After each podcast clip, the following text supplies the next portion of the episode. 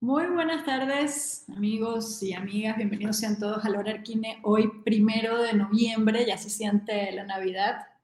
En Venezuela diríamos que ya, ya suenan las gaitas y se siente el olor a yaca y todo ese cuento, porque bueno, en la Navidad hay como toda una tradición de cierto tipo de música, de comida, etcétera. Pero bueno, ya ahora sí, se nos fue octubre, estamos iniciando noviembre y la verdad es que en la Ciudad de México se siente se siente un poco ese fin de año cuando precisamente, pues con el Día de Muertos, cuando empiezan, pues básicamente a, pues eso, ¿no? Los desfiles, el, pues todos los altares, el cempasúchil, adornando toda la ciudad, todas las casas, las esquinas. Entonces realmente, este, pues es fascinante saber que ya se acerca el fin de año, de un año que ha seguido siendo un poco diferente, raro, medio virtual, medio presencial, pero bueno, que, nosotros estamos muy contentos de que desde Arquina hayamos podido, por ejemplo, realizar la versión presencial de Mextrópoli a finales de septiembre. Y dentro del marco de esa edición presencial de Mextrópoli, los invito a ver las exposiciones que aún siguen este, montadas en la Ciudad de México. Tenemos eh, la exposición Blanco en tres actos de Rosana Montiel en el Colegio San Ildefonso, que de veras es una joya de expo, tienen que ir a verla, este, tómense un rato, hay, hay distintos formatos además, unos videos fantásticos, todo el tema, digamos, museográfico como tal de la puesta en escena de la exposición, de las maquetas, del trabajo de Rosana, realmente vale muchísimo la pena, además que San Ildefonso es uno de los lugares más bonitos de la Ciudad de México, sin duda. También dense una vuelta por la Laguna Doctor Erazo 172, que además de, digamos, de las diferentes cosas fantásticas que nos ofrece la laguna, su café delicioso, el Barmini, eh, Liga, que podemos ver todavía la, la exposición de Liga, de los chicos de Tezontle, pues también pueden ver, los, son los últimos días de la exposición Propuestas para una ciudad sostenible. En la azotea pueden ver el pabellón ganador del concurso Arquine número 23, el Meeting Column, y también este, pues, los luchadores que están ahí en la escalera. Entonces es un lugar fantástico que no se pueden perder. Además, dense una vuelta por el Complejo Cultural Los Pinos, donde podrán encontrar unas ocho instalaciones de, digamos, que, formaron, que forman parte de, de Mextrópoli 2021, que todavía están instaladas eh, y que son una pasada. La palapa gastronómica, sin duda, es la más espectacular, la más grande, la, la más, la que más trabajo nos dio montar también, que se diga con mucho orgullo, pero que allí está y estamos muy felices de verla y de ver sus fotos en Instagram eh, cuando la suben, cuando la viven, cuando viven, juegan con los chiles, eh, sin albur, etc.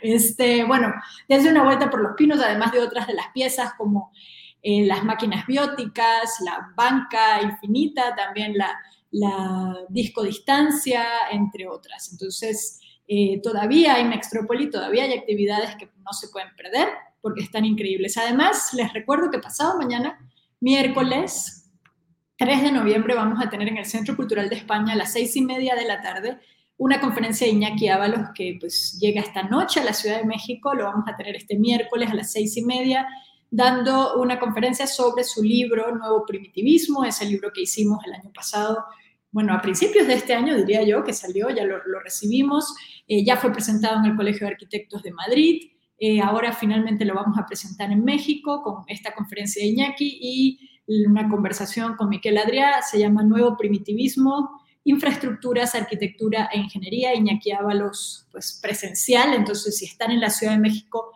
acompáñennos en el Centro Cultural España, pueden ir a ver la expo de Rosana que está muy cerca y después se pasan al Centro Cultural España para que sea así como completo toda la visita al centro histórico. Y finalmente, eh, también si no están en la Ciudad de México, la conferencia se va a transmitir en línea, entonces estén muy atentos a pues, nuestras redes sociales, etc. Eh, también recordarles que ya están abiertas las inscripciones para la novena edición del posgrado que hacemos desde Arquine con la Universidad Politécnica de Cataluña en Lighting Design, eh, profesores de la UPC, de la Universidad Politécnica de Cataluña, también con profesores mexicanos. Eh, ya son, van a ser nueve años haciendo este programa, del cual han salido, grandes lighting designers, este, gente que sabe muchísimo del diseño e iluminación, eh, dirige este programa y seguro se la van a pasar muy bien. Entonces, si están interesados, escriban a posgrado.arquine.com y también recordarles que están abiertas las inscripciones para el concurso Arquine número 24, que tienen que diseñar el pabellón Mextrópoli para el año que viene, se construirá en septiembre, eh, cuando hagamos Mextrópoli, en alianza con la Bienal Iberoamericana de Arquitectura y Urbanismo, la BIAU, que tendrá como sede la Ciudad de México el próximo año. Eh, entonces, bueno, estén atentos también a los avances que les iremos contando sobre la BIAU y, sus curadores, sus comisarios, que estarán, pues ya próximamente estaremos avanzando con el proceso de selección. Eh, en cuanto al concurso Arquine, recordarles también, habíamos, este, digamos, más bien comentarles que anunciaremos el jurado la próxima semana. Estamos ya esperando algunas confirmaciones para compartir con ustedes quién va a ser el jurado de este eh, concurso, de esta edición del concurso Arquine. Entonces, pues inscríbanse, aprovechen el precio en preventa y sean parte de pues Mextropoli 2022 y de esta pues del concurso. Nosotros creemos fielmente en los concursos como esas herramientas para poner sobre la mesa una colección de ideas en un momento determinado, con condiciones totalmente iguales. Es un concurso anónimo, eh, internacional, por lo tanto, pues se compiten en, ahora sí que en igualdad de condiciones, compiten eh, justamente y por eso los invitamos a ser parte. Ahora sí, mi programa del día de hoy, ¿verdad? Eh, es con un par de invitados que, me interesa mucho que nos cuenten un poco lo que han venido haciendo, eh, porque es un proyecto, creo, además sumamente interesante, no solo por, por el potencial que tiene, por las posibilidades que tiene, sino por, yo diría que la posibilidad de entender ese tipo de dinámicas para que sean replicables en otros lugares hasta cierto punto, pero eh, bueno, estamos hablando del trabajo que ha hecho, que ha venido desarrollando Juan Carral, en la, sociedad también con Víctor, Víctor también con Pablo Gutiérrez de la Pesa, con Juan O'Gorman Merino, entre otros, ya nos contarán también los detalles de cómo empezó esta historia y que acabamos de, además de condensar en este libro que se llama Repensar la vivienda suburbana, eh, un libro que está padrísimo, la verdad. Ustedes saben que yo siempre hablo bien de nuestros libros, pero es que la verdad nos quedan muy bonitos. Y este está increíble porque, entre otras cosas, además tiene textos una colección de textos cortos, pero muy interesantes, fantásticos, de distintos acercamientos sobre el trabajo que ha venido desarrollando Juan eh, y, su equipo y sus socios y toda la gente que está en Cancún. Como, bueno, los textos son de Félix Sánchez, de Zaida Muchi, que además la queremos muchísimo eh, y la admiramos muchísimo, de Marlo Trejo desde Costa Rica, de Michelle Rodkin, Luis Espinosa Cházaro, Eduardo Cadaval y obviamente también de Juan Carral, de Víctor Evergengui, siempre me confundo, y Juan Gorman, Merino, etc. Este, chicos, eh, nada, los paso a cámara, que pasen a pantalla y bienvenidos a Arquime. Hola, hola, ¿cómo estás Andrés? Estoy llegando a la oficina. Dame un minuto y Víctor, adelante. buena tarde. ¿Qué tal, Andrea? ¿Cómo estás? Este, muy bien, Víctor, gracias a ti. Bueno, la Juan que ahorita se nos suma también a la pantalla, al programa.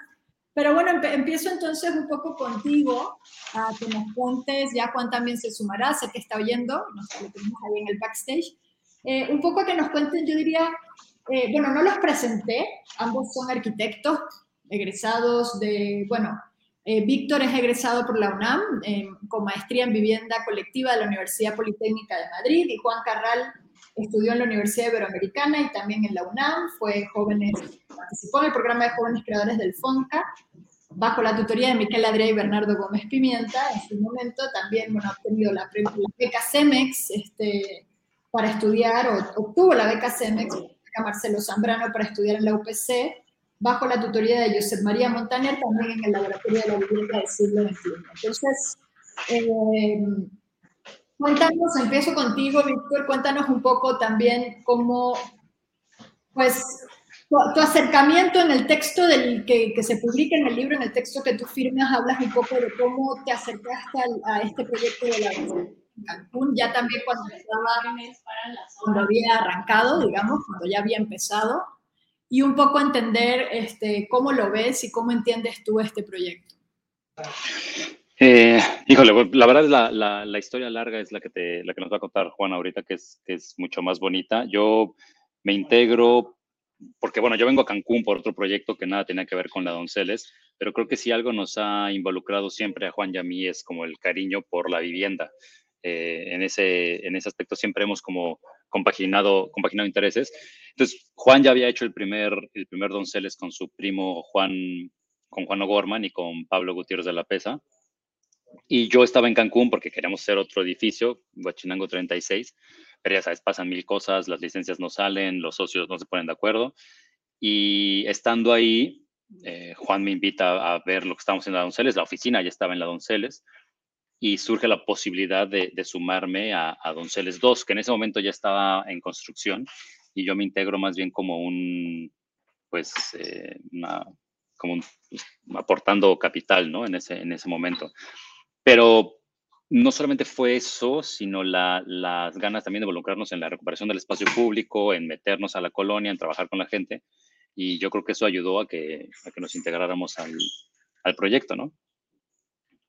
Básicamente como primero una entrada capitalista.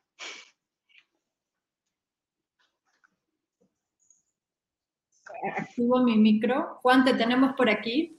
Ya, gracias, listo. Muy buenas tardes, gracias Vic por la presentación, introducción. Vengo llegando de un partido de tenis, o sea que no, quería, no quería fallar y estamos listos. Gracias Andrea, gracias por la presentación. Bueno, pues... ¿Ganaste en el partido o no? Sí, sí gané. Tenía que decirlo porque vengo en fachas, pero muchas gracias por la invitación y saludos a Miquel.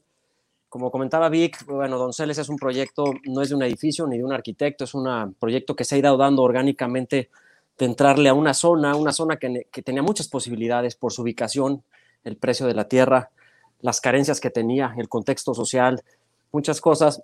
Y es una oportunidad de poner dinero en donde nadie lo iba a poner, en donde creer en una idea y de pronto tener esta ciudad como con muchas posibilidades, un poco en donde el reglamento y las cuestiones normativas están un poco eh, en otros lados, en el suburbio, en estos grandes desarrollos, y de repente aquí un predio de 90 metros que estoy desarrollando a nadie le importa y nos permiten hacer ciertas cosas que, que pusimos a la norma, la norma de hacer unifamiliar, el uso de suelo unifamiliar en una zona como estas, pues no, en la ciudad no, no, tiene sentido en alguno. Entonces empezamos a retar la norma. Ha sido un proyecto, por un lado, de, que te digo, no es de, arquitecto ni de edificios bonitos, es un proyecto de posibilidades porque las ciudades en nuestro país están muy lastimadas en muchos aspectos y resulta que el dinero se pone en las zonas donde supuestamente va a no tener ningún riesgo y es donde a veces tiene más riesgo, ¿no?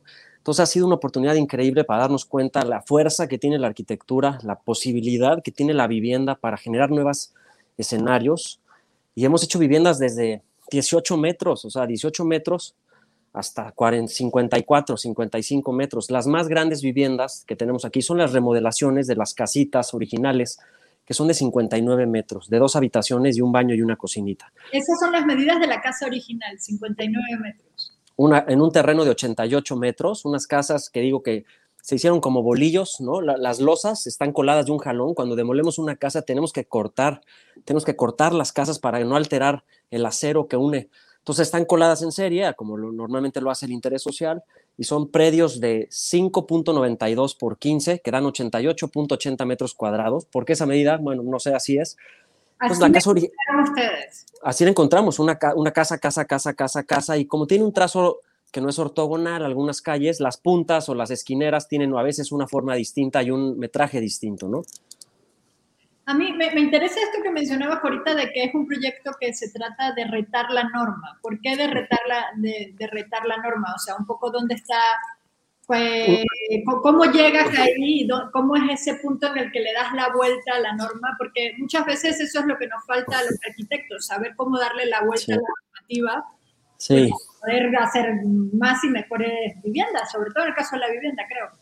Esta, ahorita, ahorita te dejo hablar, Vic, pero esta, este, eh, Rodrigo Rivero Borrell, me dijo un día que las autoridades no tienen clara la ciudad que quieren, ¿sabes? Las autoridades que supuestamente son las que gobiernan y, ponen las reglas del juego, no tienen claro las posibilidades de una ciudad que ellos mismos pueden promover. Y de pronto como arquitectos y con la ilusión y romanticismo de hacer un edificio que hace ciudad, esta idea de que ciudad, pues es muy fácil, por lo menos no tengas bardas en las plantas bajas, por lo menos orienta viendo a tu edificio y que haya balcones que ven al espacio público. ¿Por qué no ¿por qué no cedes un poquito de, y haces un volado hacia la calle para que la gente se proteja de la lluvia cuando está lloviendo? Y, o sea, hay, un, hay tres, cuatro ideas muy fáciles de cómo hacer ciudad, ¿no? Hacer ciudad implica de entrada, que el nivel de cancha tenga, una tenga actividad. Entonces, pues claro, llegas y la zona es el famoso HU, habitacional unifamiliar. Entonces, no sirve una, una habitación, la casa no hace ciudad, ¿no? Decía este, nuestro gran ídolo de la vivienda, Germán Samper, si casa más casa más casa más casa hace ciudad. Es una pregunta muy... Entonces, una casa, es decir, dormir en planta baja, aquí no nos interesa intelectualizar ni hablar de cosas bonitas. Para mí una casa es, es, dormir en planta baja y la ciudad no puedes, no, no puedes dormir en planta baja. Tendríamos que mandar la vivienda hacia arriba y dejar que el nivel de cancha, la banqueta, tenga otro tipo de actividades. Entonces, en ese sentido, la norma, pues el habitacional unifamiliar, resulta que aquí, y no nos hemos cansado ni nos cansaremos de explicar que la densidad y la normativa está mal planteada, porque inclusive cuando se las explico a las autoridades dicen, sí es cierto, tienes razón, o sea, nos dejan hacer una casa, pero una casa de tres pisos, con un 80% de desplante, ¿no? Entonces, digamos, son 90 metros, 89 por 8, 72 metros por 3, puedes hacer una casa de 210 metros sí te dejan hacer una casa de 202 metros, pero no te dejan hacer cuatro estudios de 50. ¿Me explico? Claro. Entonces, digo, ya no tengo que explicar más, ¿no? Entonces, ah, no, pues entonces, pues muy fácil. Hacemos una casota de 210 metros, que en vez de tener una casa, son cuatro unidades independientes. Y la gran oportunidad está en que no tenemos que sacar un régimen de condominio y no tenemos que vender. No es una especulación inmobiliaria de comprar y vender. Eso permite muchísimas posibilidades. Hasta el día de hoy, si bien ni soy el dueño, ni solamente es un grupo, son muchos dueños, pero tenemos intereses comunes con estos edificios. Nosotros estamos orientando hacia dónde queremos y quién nos puede rentar y quién, ¿para qué? Para generar algo más allá de una renta. Podría llegar aquí, ya me han ofrecido rentarme los locales para bodega y pagándome más que quien, quien fuera a poner unas pizzas y que tal vez no nos paga seis meses las pizzas, pero sabemos que ese comercio nos va a dejar. Entonces la norma es, ah, no puedo hacer cuatro unidades de 50, bueno, ok, hago una casota y el plano dice casa, habitación. O sea, es que esas son las normas. El plano de licencia dice casa, habitación. Y la casa, habitación tiene unas recamarotas, ¿no? Y una escalera como, como al centro, ¿no? Como que te das cuenta que tiene un esquema simétrico, unas cosas muy divertidas. Nos hemos divertido. Yo no quiero ponerme serio hablando de donceles. Quiero quiero comentar la historia que ha sido tan divertida de darnos cuenta que podemos los arquitectos hacer, los arquitectos y, los inversionistas y todo, hacer una actividad inmobiliaria muy divertida que se basa en un esquema de, hacer la ciudad que queremos y que creemos que podemos hacer. Entonces haces una casa habitación y eh, resulta que la casa habitación, pues la rentas en cuartos y ya. No, no, no nos metemos en más detalle, no hacemos un régimen de condominio y son inversiones de alguna forma tan pequeñas, de un edificio de ¿no? De tres, de cuatro o cinco unidades o seis unidades pequeñas, no son grandes inversiones, que nos ha permitido no vender. Y ha, sido por una decisión financiera de Pablo, nuestro socio, que es la cabeza de todo esto, decir, ahorita no es momento de vender, no nos conviene vender, vamos a, vamos a esperar a que esto suba un poco de valor y ya sabes, la, la, especulación normal, natural y orgánica que tendría un proyecto de esta naturaleza. Estoy compartiendo pantalla, creo, no sé si ven la imagen. Sí, se Algunas imágenes del, del, del, libro que es un poco, o que cuentan un poco esta historia que nos estabas contando, ¿no? O sea, la norma te permite esta casa de 200 metros cuadrados, pero pues finalmente puedes tener cuatro buenos espacios de 50, ¿no? Un poco redondeando esos números. Y hay esta frase, Juan, que escribes tú, entiendo que estos son apuntes que, que salen reproducidos en el libro de tus libretas, que dice, densidad de habitantes no es lo mismo eh, que no es lo mismo que densidad por viviendas. Un poco a qué te refieres cuando hablamos de eso. Ah, bueno, justamente a eso. Y primero, hay ciudades que, pues, más adelantadas en el país, como la Ciudad de México y Querétaro, por ejemplo, que la densidad la basan en habitantes. Pues es que es obvio, tú la densidad de un salero la mides en granos de sal, no en, no en el espesor del vidrio, ¿no? Del, o sea, aquí en Cancún la densidad se hace por viviendas. No, pues tantas viviendas por hectárea. Pero las autoridades no han comprendido que una vivienda puede ser de 30 metros o de 1500 metros. Entonces, en ese sentido, hay tal desorden y un desmadre en la concepción de la ley que pues mejor darles un poco la vuelta a la norma. La densidad se hace por habitantes, porque si te acercas en ese, puedes hacer un zoom a, ese, a esa casita, si haces un zoom o si la gente puede acercarse, ahí la densidad de, de viviendas no es la misma y la de habitantes sí. Pero resulta que la de la izquierda es un producto completamente obsoleto para el mercado y el de la derecha es, es una necesidad social y económica para generar un barrio. ¿No? Sí, sí, me, queda claro. Bueno, además la densidad es un concepto como universal, ¿no? Bueno, es, es, matemática y es ciencia y es física, punto. Pero resulta que aquí no lo entienden así y en ciudades tan importantes en desarrollo como León, Guanajuato, como, como ciudades que están en una expansión brutal, se basan en densidad de viviendas por hectárea, no de habitantes por hectárea. Entonces, si, si, si tú puedes permitir y tu infraestructura permite que vivan 100 personas en tu terreno, pues es tu problema si haces 50 viviendas de dos personas o 20 personas o 20 viviendas de cinco. Esa, ya es, es una decisión del que va a meter el dinero. Pero resulta que uno es muy importante para, para catalizar situaciones sociales y económicas de un barrio y el otro no. Entonces la ciudad está en manos de estas densidades por vivienda que lo único que hacen es generar estos de, de, la casa. La casa es la casa que toca el suelo, la casa que toca el suelo, no puedes dormir en planta baja, salen las bardas, entonces la inseguridad, entonces la ciudad va creciendo con estas cotos y, que son los, los cánceres, que no hay ciudad, no hay espacio para que se genere el barrio. El barrio es la unidad orgánica y esto hasta me da pena explicárselo a las autoridades para que la ciudad siga creciendo, ¿no? De la forma natural, orgánica y democrática. Digo, a mí me gustaría, Juan y, Víctor, también entre los dos, un poco entender este esquema que me parece, bueno, muy claro, pero como que paso a paso entiendo que son eh, pues literalmente lo que hay que hacer para, para este proceso que han, que han, estado estableciendo desde hace ya cinco años, decía hace un ratito Víctor, en, en, Cancún, en la Donceles, ¿no? O sea, primero hay una idea, se busca el terreno, o sea, un poco entender estos, estos pasos, pero también eh, creo que lo interesante es cuando, digamos, encuentran esa casa que tenía estas dimensiones de 5,92 por 15 metros y deciden, digamos, se quita la casa y se pone este nuevo edificio que además tiene tres, cuatro pisos, pero en planta baja, pues un comercio o distintos usos. Un poco, eh, ¿cuáles son o cómo encuentran esos terrenos? ¿Por qué la Donceles? ¿Cómo fueron esos pasos? Eh, si alguien de repente nos está escuchando y dice, yo quiero invertir o yo quiero hacer eso aquí, ¿qué tiene que hacer? O sea, un poco, ¿cómo, cómo va el caminito? ¿Cuál sería el caminito a seguir? Bueno, a ver, Vic, doy una breve explicación y luego tú ya explicas lo que estamos haciendo hoy en general, incluyendo la incorporación de vecinos como copropietarios, Vic. Claro, eso era otra pregunta. Lo, lo, primero que primero es que no hay dinero, Andrea, no hay dinero para hacer tantos desarrollos inmobiliarios tan exitosos ni tan caros. No existe el dinero para generar una colonia Roma hoy. O sea, no está clarísimo que la ciudad entonces, como dice Aravena, ¿no? En este contexto de escasez, lo primero que hago es buscar una zona barata, una barata en donde cuando no tienes el dinero y lo vas a ir a buscar, es más fácil conseguir 300 mil, 400 mil, 500 mil pesos por un terreno que ponerte a buscar un terreno en la colonia Escandón de 17 millones, ¿no? Entonces, esta idea de lo económico que tiene que ver con lo jodido que está la zona en cuestión de deterioro social, de deterioro físico, de deterioro me pareció fundamental. Eso, por eso es cuando dices, y no te equivoques en decir que esto tenemos que replicarlo en otras partes de nuestro, país, de nuestro país, porque hay muchas ciudades muy lastimadas. Entonces les llego aquí porque veo que la zona tiene un potencial, porque, porque hay un restaurante en el que comes delicioso, y yo siempre he dicho que donde comes bien puedes vivir. Puedes bajar y echarte un cafecito y unos hot cakes de este señor y regresas a tu vivienda. Entonces había un lugar muy bueno de comida, el atajo de Don Pepe, y decía, es que ¿por qué no hay vivienda aquí? Y empezamos a buscar terrenos y ahí empieza la historia. Y cuando hago ese diagrama, que ahorita te platicará Víctor, es que porque no nos quedamos a, no, no, no hacemos planos, nosotros no cobramos por hacer planos.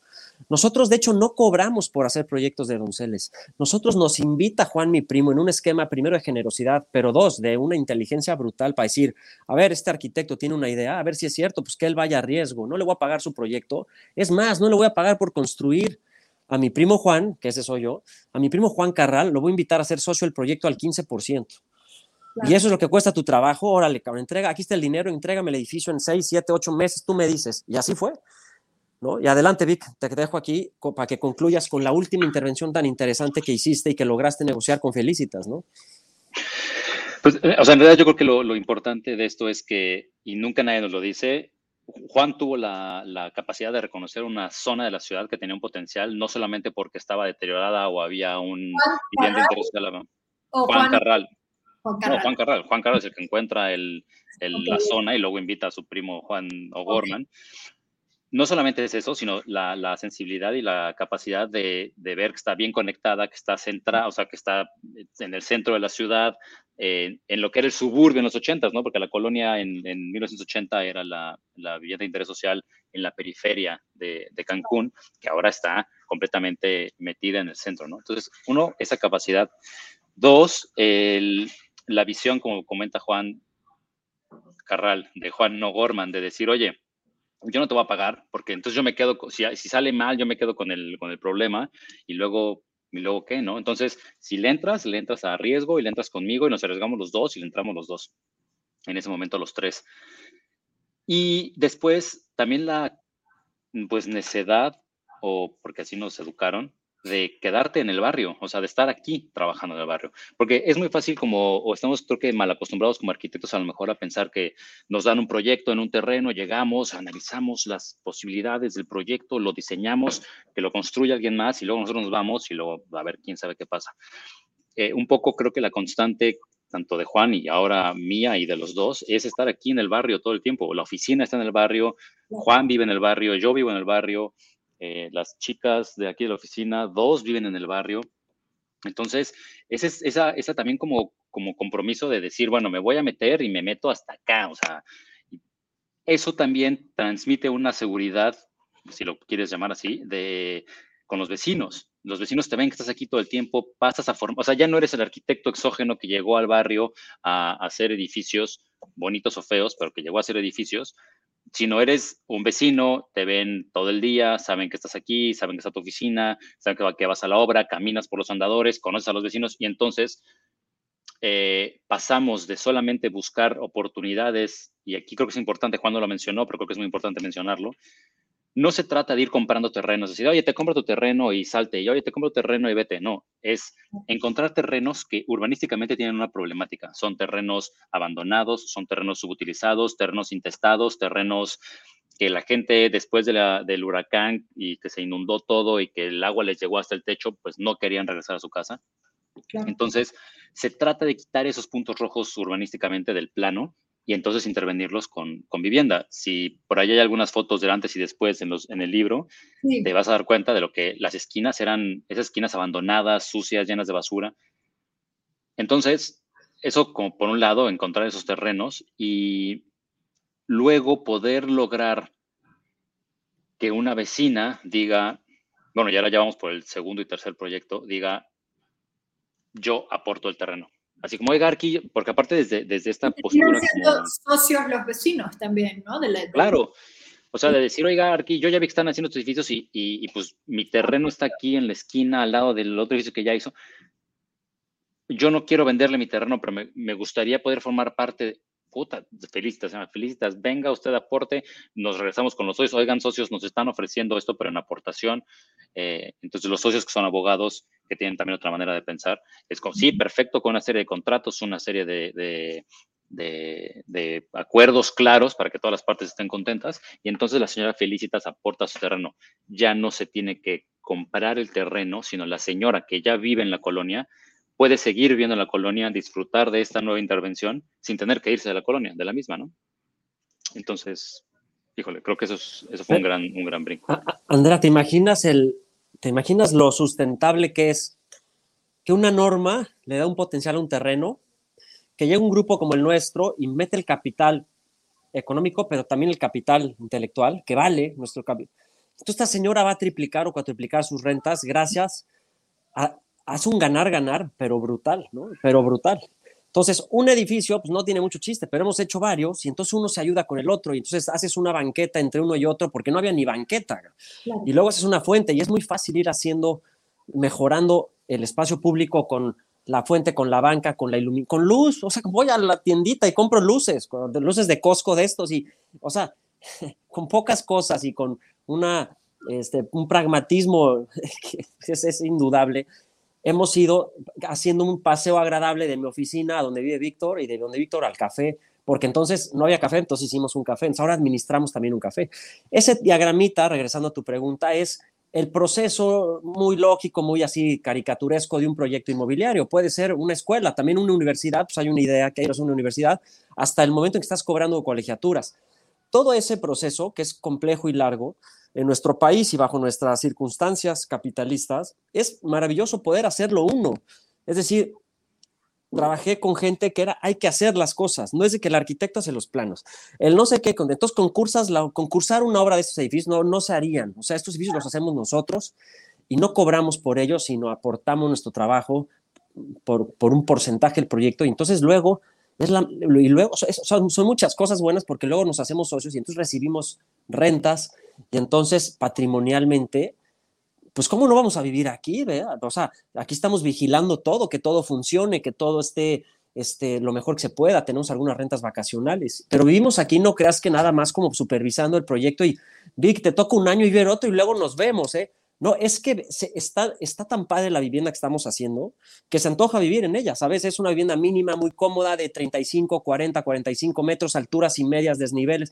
Entonces, el diseño de la vivienda, y me refiero al diseño, a la al acomodo lógico de las piezas, está, está, está padre vivir aquí. Entonces, hemos hecho que la gente, más de 80 vecinos, se vengan para acá hoy y hemos generado un muy padre, una comunidad. Donceles es un proyecto de comunidad, ¿no? Juan, eh, me, me, interesa mucho ese tema que hablas del proyecto de comunidad. ¿Cómo fue este digo, hoy en día cuando ya tienes nueve, diez proyectos andando, pues este, pasan cosas como esa que nos contaba Víctor, de que la señora dice, oigan, yo quiero, pero les pongo el terreno, obviamente, y quiero ver mi casa, ponerla a valer como, como he visto que ha sucedido. Pero esos primeros proyectos, ¿cómo fue la reacción precisamente de la, de la comunidad, ¿no? O sea, ahí... Eh, para muchos podríamos pensar o pueden decir este, que pues esto es un proyecto de gentrificación de un barrio, ¿no? Y es una palabra eh, que se suele usar de manera despectiva, eh, que tiene sus pros y sus contras, pero entender hasta qué punto eh, los vecinos han transformado o no, entiendo que sí, por lo que contaba Víctor, su idea de que lleguen unos extraños, unos agentes de afuera, a, pues, a, cambiar el aspecto del barrio, ¿no?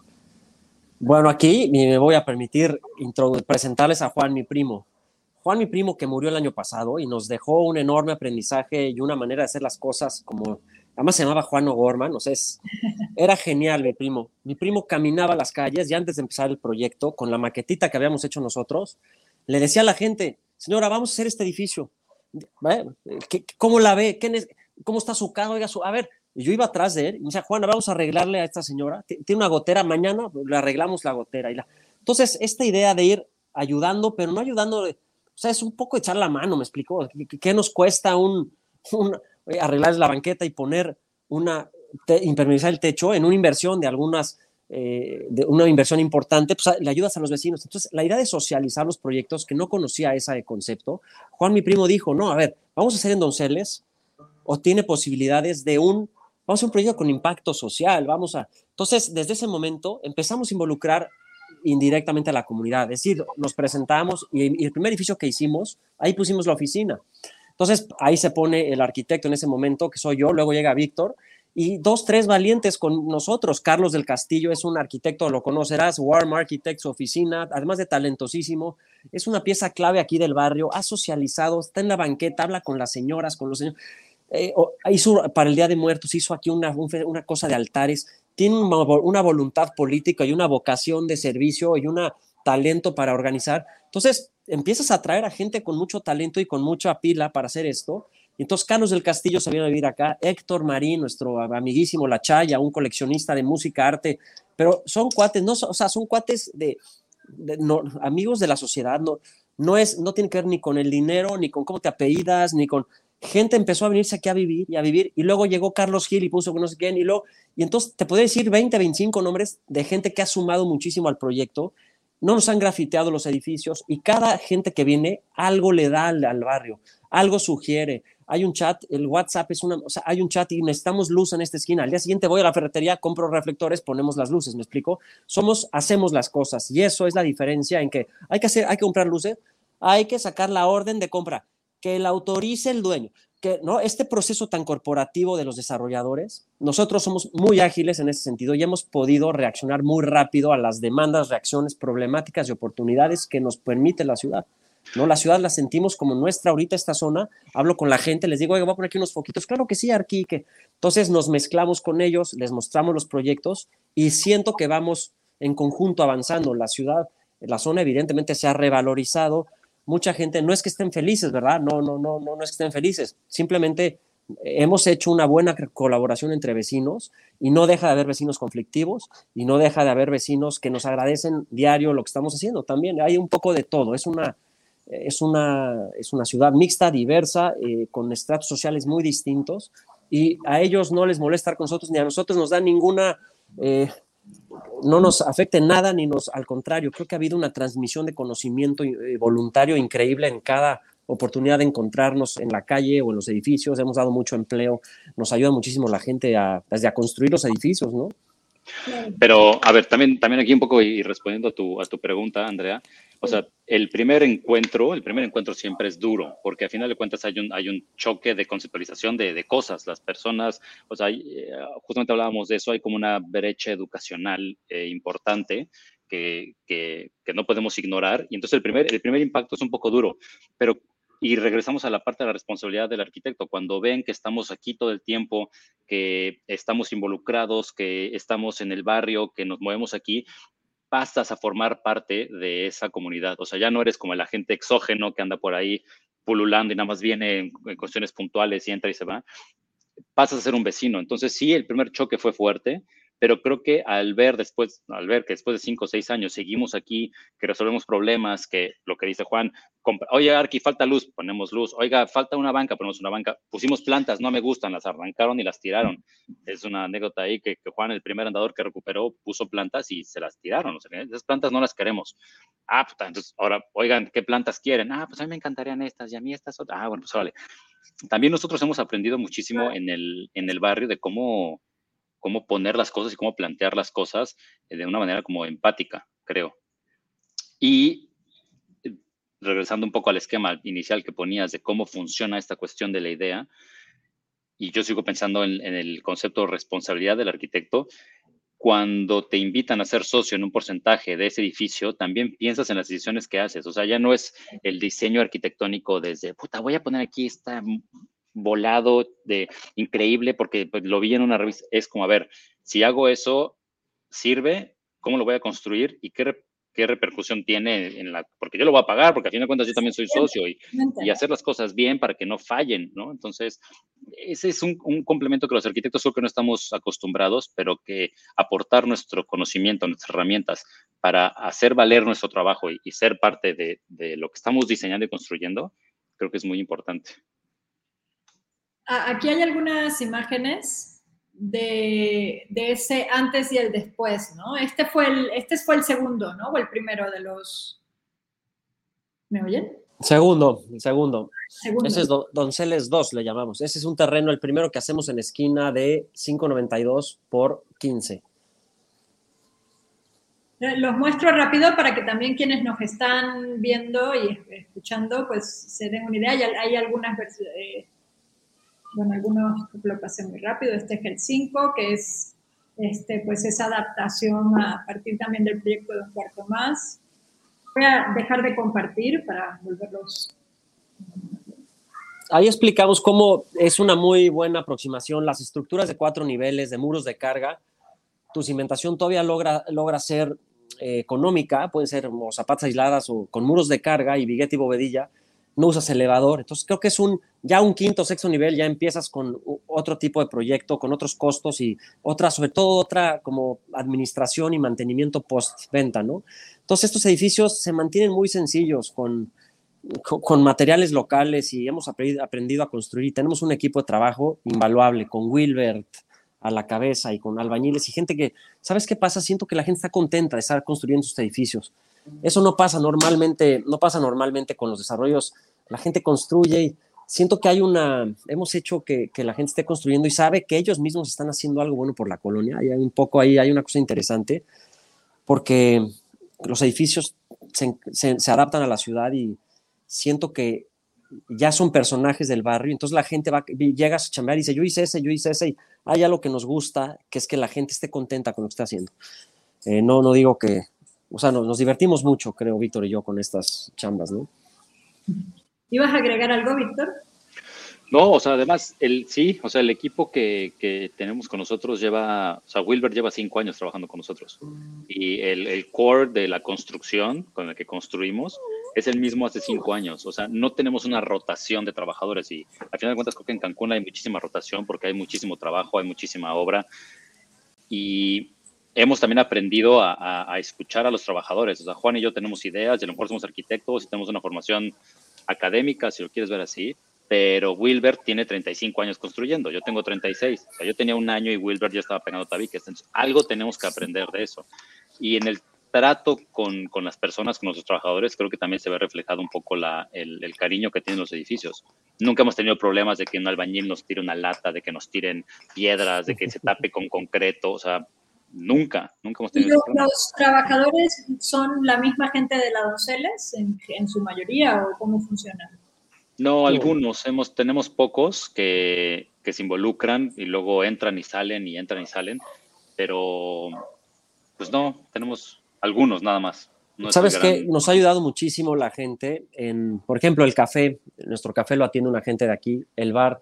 Eh, ahí, ahí, hemos metido a, a, a ayudarnos a, sí, a dar un, un empleo para nada, no me gusta esta idea de, ah, doy empleo y entonces ya la libré, ya hice mi... Claro. No, no, nos han ayudado muchísimo gente de aquí del barrio a, a, a, levantar cualquier eh, cosa que se necesite. Hay mucho trabajo que hacer para, para remodelar la ciudad, ¿verdad?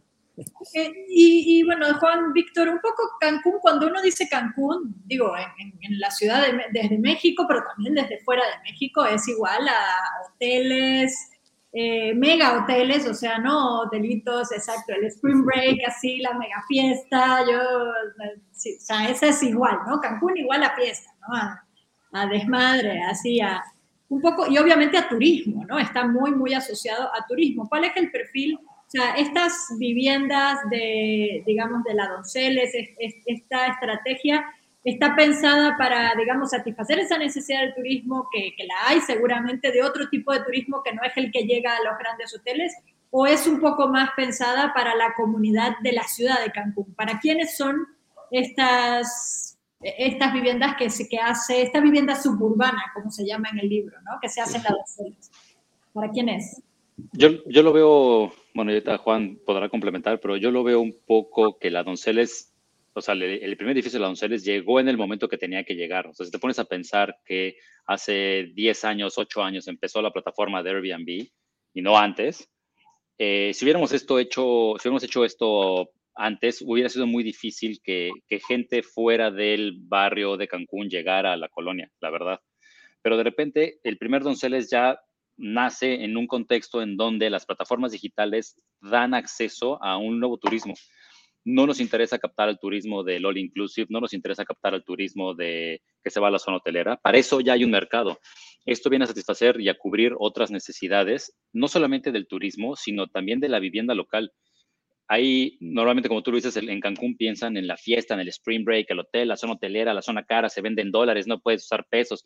Hablan pero, en inglés, todo eso. Hablan en inglés, todo. Pero a ver, oigan, momento, hay una parte dentro de la ciudad, dentro de la tierra, donde toda la gente que trabaja en esa zona hotelera vive aquí. O sea, ah, ah, sabemos arquitectos y personas como Juan y como yo que vivimos aquí, trabajamos aquí y a lo mejor pues pueden pasar días si no pasamos a la zona hotelera, salvo cuando vamos al mar y regresamos.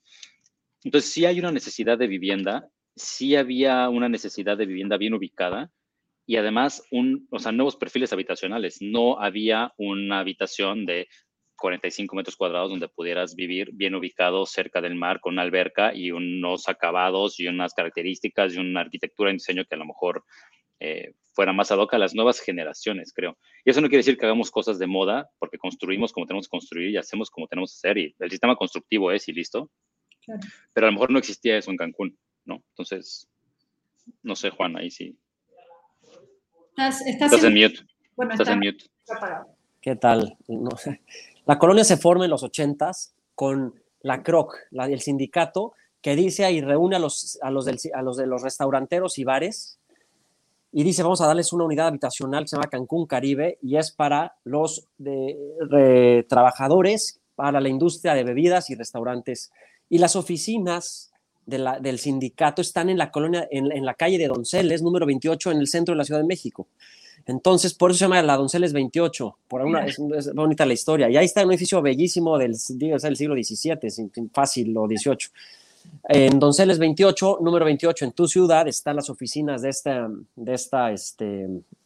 Entonces, bueno, es un, esta, esta casa, esto es un, es un tapete, una densidad alta de baja escala, este, y como dijo Víctor, el huracán Vilma vino a, increíble, a el agua al, al hombro. Entonces, es, se abandonan muchas casas, se deteriora, eh, un tejido social muy, muy delicado, vulnerable, una, cosa típica de nuestro país en, en, estratos sociales delicados, de bajo recurso.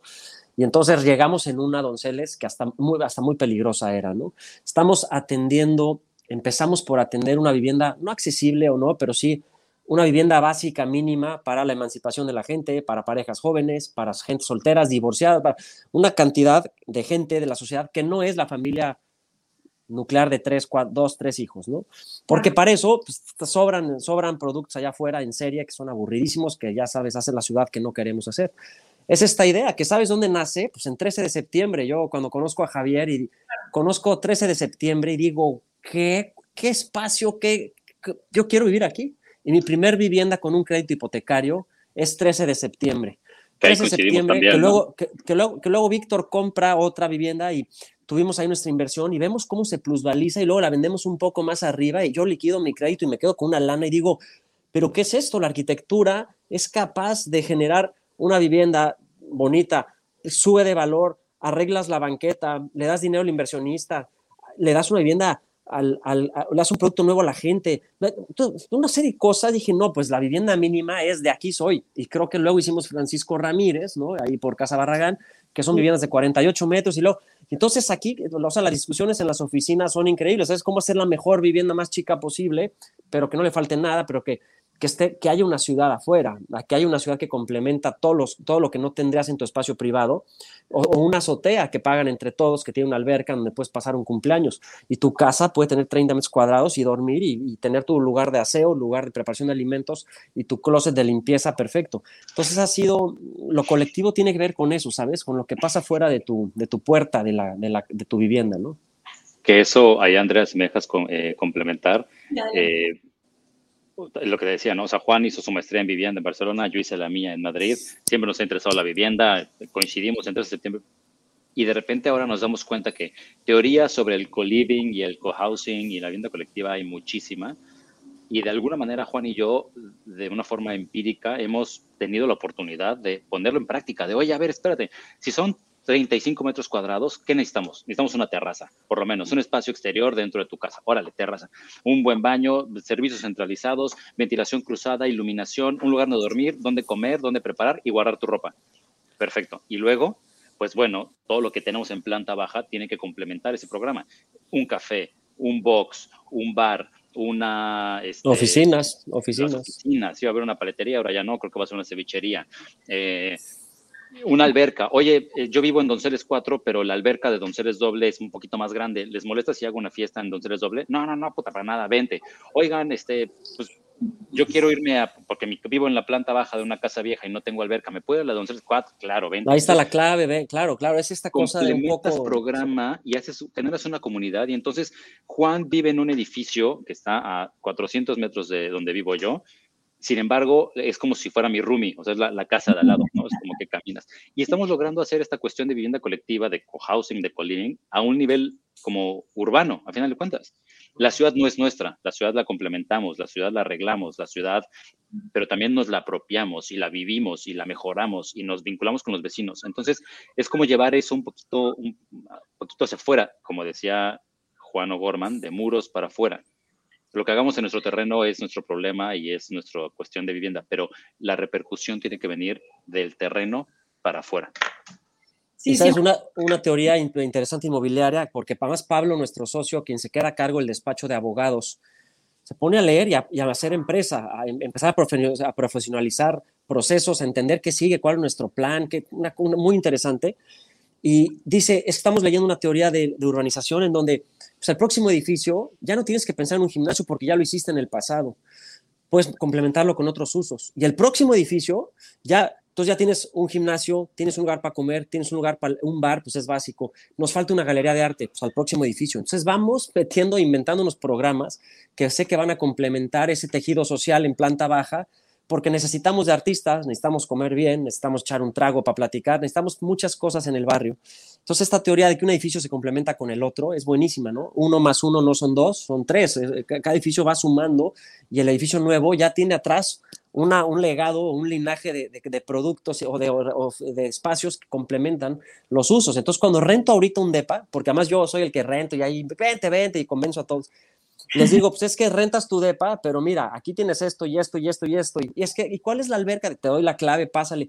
Hemos roto esta frontera de la, no, no pasas, no, no, el policía, la pluma, el, la bitácora, el, aparto el salón de usos múltiples, eh, toda esta cosa tan corporativa de los desarrollos inmobiliarios de hoy, lo hemos hecho de una forma ligera, siempre vigilando, siempre en una cosa de buen vecino interesante, ¿no? Y también con la comunidad, con los antiguos habitantes de la Donceles, digamos. Les hemos abierto las puertas, hemos tenido un par de reuniones arriba de préstame para mis 15 años, súbele, órale, nada más recoges a las 10 la basura y todo. Y, entonces, sí, o sea, te dirá que sí. Las gentes tienen, en el, en el café tienen los vecinos 50% de descuento, por ejemplo. Hay cosas que, que, no queremos que, que, se quede en el café bonito para los, ¿no? No, no, a ver, pásenles un buen café y va a costar en vez de 30, 15 pesos para usted. ¿Perdón? No, no, exacto, que no es solo pensando en el turista o en el... No, no, no. Tiene con cierto nivel, ¿no? Sabes, en el box, en el box se ve muchísimo cómo llega pues, un carrazo y se baja una güera guapísima, pero en la tarde están los chavitos del barrio ahí dándole. Entonces, está padre eso, o sea, está bien, caray, ¿no? Y son locales muy pequeños, en donde las la rentas son, son, son ese comercio o esa economía de barrio, me parece un término como de, premio Nobel. O sea, eh, ¿te acuerdas ese chiste del WhatsApp que decía que llegó la prostituta al, pueblo y le pagó al del hotel y el hotel le debía al del, al de las verduras, pero el de las verduras le debía 100 pesos al del al cerrajero y el cerrajero le debía. Y cómo el dinero pasa en el barrio y todos pasan el, y, todo, y todo se. Esa economía de peso por peso en el. Nosotros aquí le damos a lavanderías la ropa, la lavandería ya tiene un piso más, ya creció su piso por un. Hay, hay como una cosa orgánica de crecimiento que no lo inventamos nosotros, pero veo que está funcionando. El barrio es la célula orgánica más lógica y natural y diversa que permite que la ciudad crezca democráticamente, creo.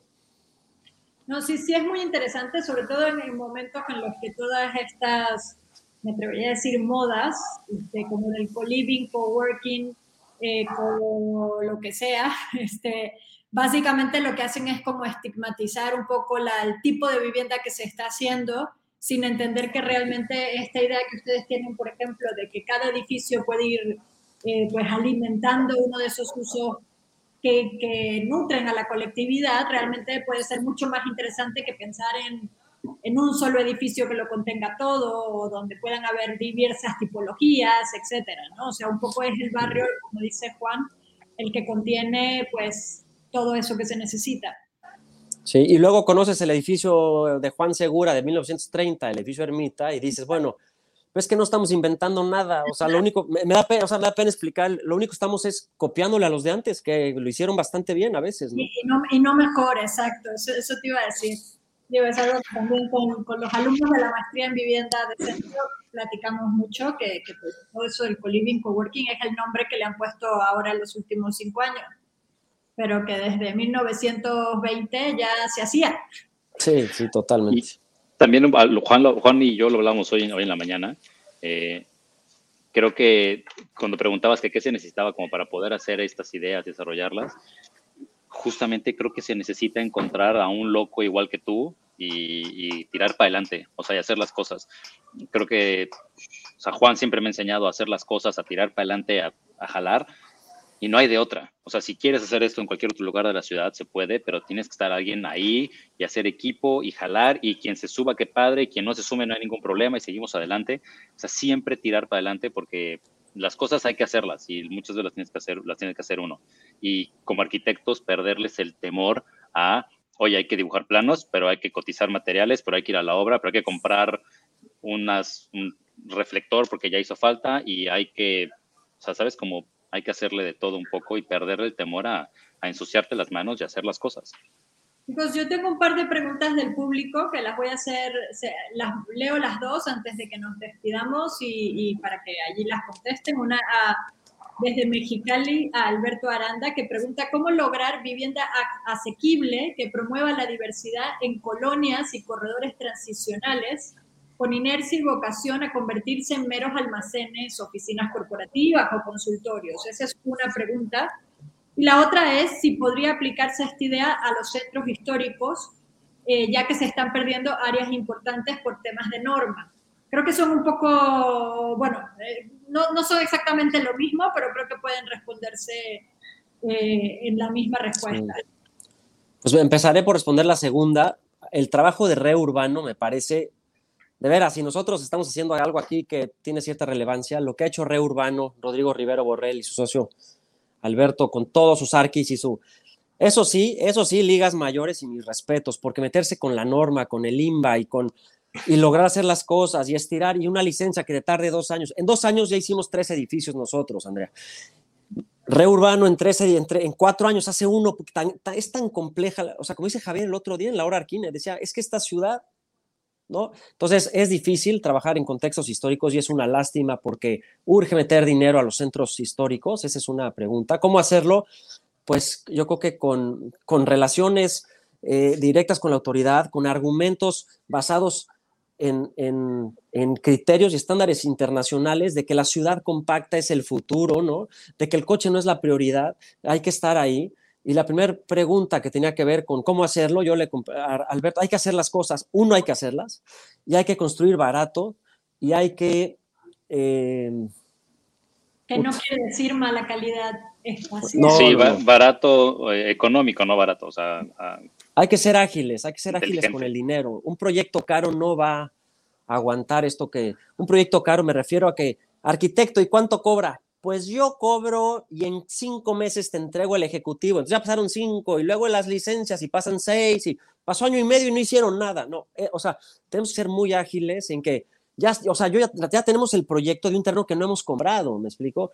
Porque más el proyecto es lo, es lo menos importante, diría, de, todo el proceso. Es, es que en una sentada lo resolvemos con tres trazos, lo dibujamos con aquí nuestras gentes que hacemos un equipo increíble. Aquí, miren, aquí está Víctor y aquí están, seguimos chameando, ¿no? Este, ahí está Giselle, a ver, Giselle y Ani. Ahí están, ahí están. Bueno, lo dibujamos, decimos esto va a ser así, ¿por qué la vivienda? ¿Por qué esto? ¿Qué vamos a sacar? ¿Qué? Y hacemos unos planos y vamos a construir. Entonces hay que ser muy ágiles, hay que tener el dinero muy rápido, también muy ágil. Esta idea de alargar los tiempos y eso hace que los desarrollos y las cosas no se construyan. Mm, es muy valioso y siempre agradecemos la agilidad de Pablo, nuestro socio, de decir, Pablo, hay que hacer esto, ahí está la lana, ¡pum! ¿Por qué? Porque ya esto ya se encarreró y tenemos una justificación lógica, financiera y social para pedir el, dinero. Entonces, dinero ágil, construir rápido y sin jaladas, construir, construir con, con, con, ética, con moral, con lógica, con atender las orientaciones, entender la estructura. Este, ¿no? son edificios que se tienen que hacer, no, no edificios que, que son obras maestras. Tenemos algunas preguntas más. Por ejemplo, otra es, ¿qué obstáculos son los primeros a romper? y cómo se encuentra ese terreno que explota el desarrollo del barrio o ese inmueble que puede llegar a explotar el desarrollo de un barrio. Aquí, Juan, si me dejas responder, yo creo que voy a responder, o sea, lo mismo que les comenté hace rato, y el primer obstáculo a vencer es salir de la zona de confort de arquitecto, de que yo voy a estar sentado y que lleguen y nos traigan el proyecto y ya dibujo en cinco meses y ejecuto en 15. Claro. O sea, ese es lo primero. Lo primero que tienes que hacer es, ¿quieres hacerlo? hazlo. Show me, don't tell me, dónde está. Todas las colonias, lo hemos siempre, todas las ciudades tienen una colonia así. Entonces, si hay interés, lo buscas, buscas el terreno, buscas la familia, buscas el amigo, buscas el dinero y es mucho más fácil pedirle a seis personas 500 mil pesos que eh, intentar hacer una persona con 20 millones de pesos, ¿no? Por decir unos números, o sea, por decir un número, lo que sea cualquiera. Entonces, lo primero sería como perder el, el, el temor y hacer las cosas, yo creo. Yo diría creer en que la arquitectura tiene una tiene una vitamina increíble para generar nuevos escenarios, nos hemos dado cuenta de ello. Entonces, donde esté más lastimado y al mismo tiempo tal vez barato, hay oportunidad.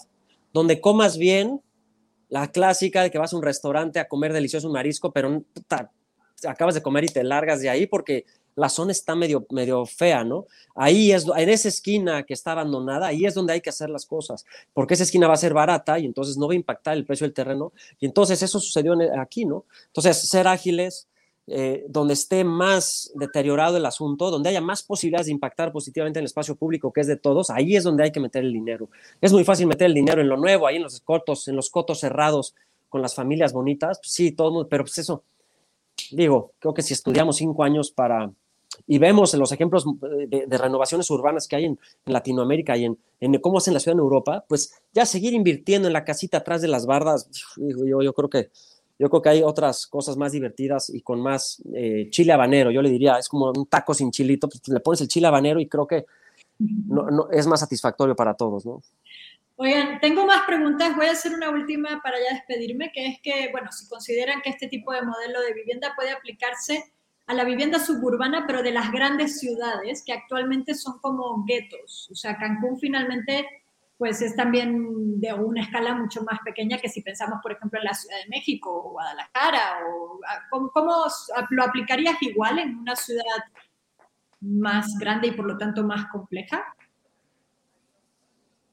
Bueno, a mí, yo cuando pienso en un coto, en un fraccionamiento, automáticamente pienso en la asociación de colonos y en, la, en las normas, y, yo le doy la vuelta, me, si no es una ciudad abierta, a mí no me interesa para nada. Si ya está cerrada, primero que tiren las varas y luego vemos cómo hacer algo allá adentro. Yo, esas ciudades, de, que para mi gusto y exagerando, Son, como cárceles, pero todo es muy bonito, porque sales y todo es horrible, ¿no? Entonces, esta idea de, la barda para adentro se pudiera hacer, no, porque los vecinos no te van a dejar, los vecinos, no, pues afectas el interés de, tú compraste para tener tu casa perfecta, todo, al rato hace un edificio, pues no. Entonces no se puede y no pudiéramos hacerlo y no queremos hacerlo. Lo que hay que hacerlo, creo, en el suburbio, el suburbio abierto. Creo que la única forma, y lo ves en las ciudades, cómo van creciendo centros de barrio pegados al centro y cómo va creciendo en pequeños centros. Este es un centrito de barrio que no es el centro de la ciudad. Entonces, por eso la idea de suburbano, porque no es el Cancún central, pero fue suburbano, pero hoy es una unidad central abierta a la ciudad y así creo que sí podemos. Pero adentro de una barda y bajo eh, pidiéndole que, te que, los materiales te den chance de entrar al poli de la pluma. No, así no podemos operar. No se puede y eso no es sustentable. Esta es una acotación que es muy importante hacer, que creo que merece la pena y es, o sea, el, el libro dice la vivienda suburbana porque la colonia de Donceles en su momento era suburbano, pero hoy es completamente urbano. Así como les digo, bueno, la tabacalera pues era una colonia suburbana, pero hoy está en el centro de la ciudad, y la condesa era suburbana, pero hoy está en el centro de la ciudad, y la americana en Guadalajara era suburbana, pero hoy está en el centro de la ciudad.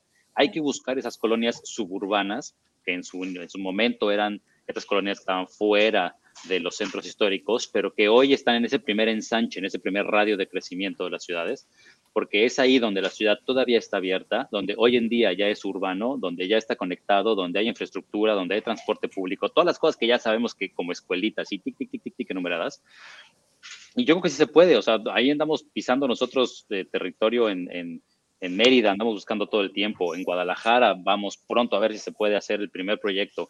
Eh, o sea, todas las ciudades tienen siempre estas colonias que eran suburbanas, que hoy, 50 años, 100 años, 200 años después, están dentro de la mancha urbana, cerca de, de, de, servicios, de infraestructura, de transporte, con, locales, con comida, o sea, hay muchísimas. Entonces, solamente no mezclar este suburbano y pensar en el suburbano de hoy en día, que es el cotor del residencial habitacional en la periferia. Es decir, pues no, no nos metemos ahí nunca porque hay que tumbar la, la, la pared y es otra historia, ¿no? Muy bien, pues Víctor y Juan, muchísimas gracias por... Ya se va saluden, saluden al equipo, saluden, a ver. Chicos, gracias también a ustedes. La alegría de la oficina aquí sale, bye. Y bueno, gracias por su tiempo, por acompañarnos ambos. Este, el libro, como saben, lo pueden encontrar en Arquine en la tienda, también próximamente, o creo que ya está en librerías, entonces... En el, Café Donceles también aquí en Cancún y en el Bar Primo y en nuestra oficina. Y Andrea, Andrea, siempre estamos muy, muy atentos de poder ayudar y, a, quien tenga cualquier duda que, nos escriba ya en las redes, o sea, Juan Carral Instagram, Víctor Evergenji, porque nos interesa transmitir este conocimiento y esta, esta, la prueba de laboratorio que funcionó de por algunas Cada ciudad tiene sus cosas. Me encantaría tener arquitectura patrimonial aquí. No tenemos ni cerca de eso, pero tenemos muy cerca el ferry a Isla Mujeres. Bueno, esa es una oportunidad de esta zona. Creo que cada ciudad tiene sus oportunidades y esas hay que encontrarlas para perder el miedo. Hace rato que decías, ¿cómo es el, ¿cuál es el primer paso? El primer paso es perder el miedo, como decía Víctor, a pensar y creer que la arquitectura tiene una fuerte vocación social y al mismo tiempo puede generar capital, ¿no? Pues con eso nos despedimos, hay que perder el miedo, saber y creer y estar convencidos de que la arquitectura sin duda puede ser esa vitamina, como decía Juan, para la transformación de nuestras ciudades.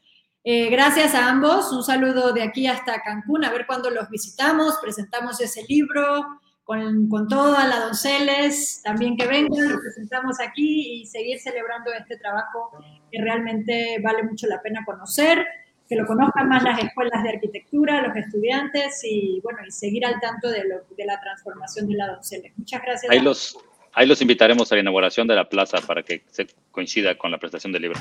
Buenísimo. Gracias, eh. saludos a Miquel y a todos. Saludos a todos. Hasta, bueno, saludos a ustedes, me despido y saludos a los que nos estuvieron escuchando. Muchísimas gracias. Recordarles que este miércoles a las seis y media de la tarde vamos a tener la conferencia presencial en la Ciudad de México de Iñaki Ábalos eh, sobre el nuevo primitivismo, infraestructuras, arquitectura e ingeniería a partir del libro que hicimos con Iñaki Ábalos y Renata Centewix sobre su trabajo. El libro lo pueden encontrar también en la tienda de arquine.com y eh, nada, conferencia en vivo, presencial, hay cupo limitado, pero pueden acercarse al Centro Cultural España para, pasar al, auditorio y también se transmitirá en línea por si no están aquí. Eh, no se la pierdan, es totalmente gratuita. Muchísimas gracias a todos y hasta el próximo lunes, donde tendremos otro programa más de la hora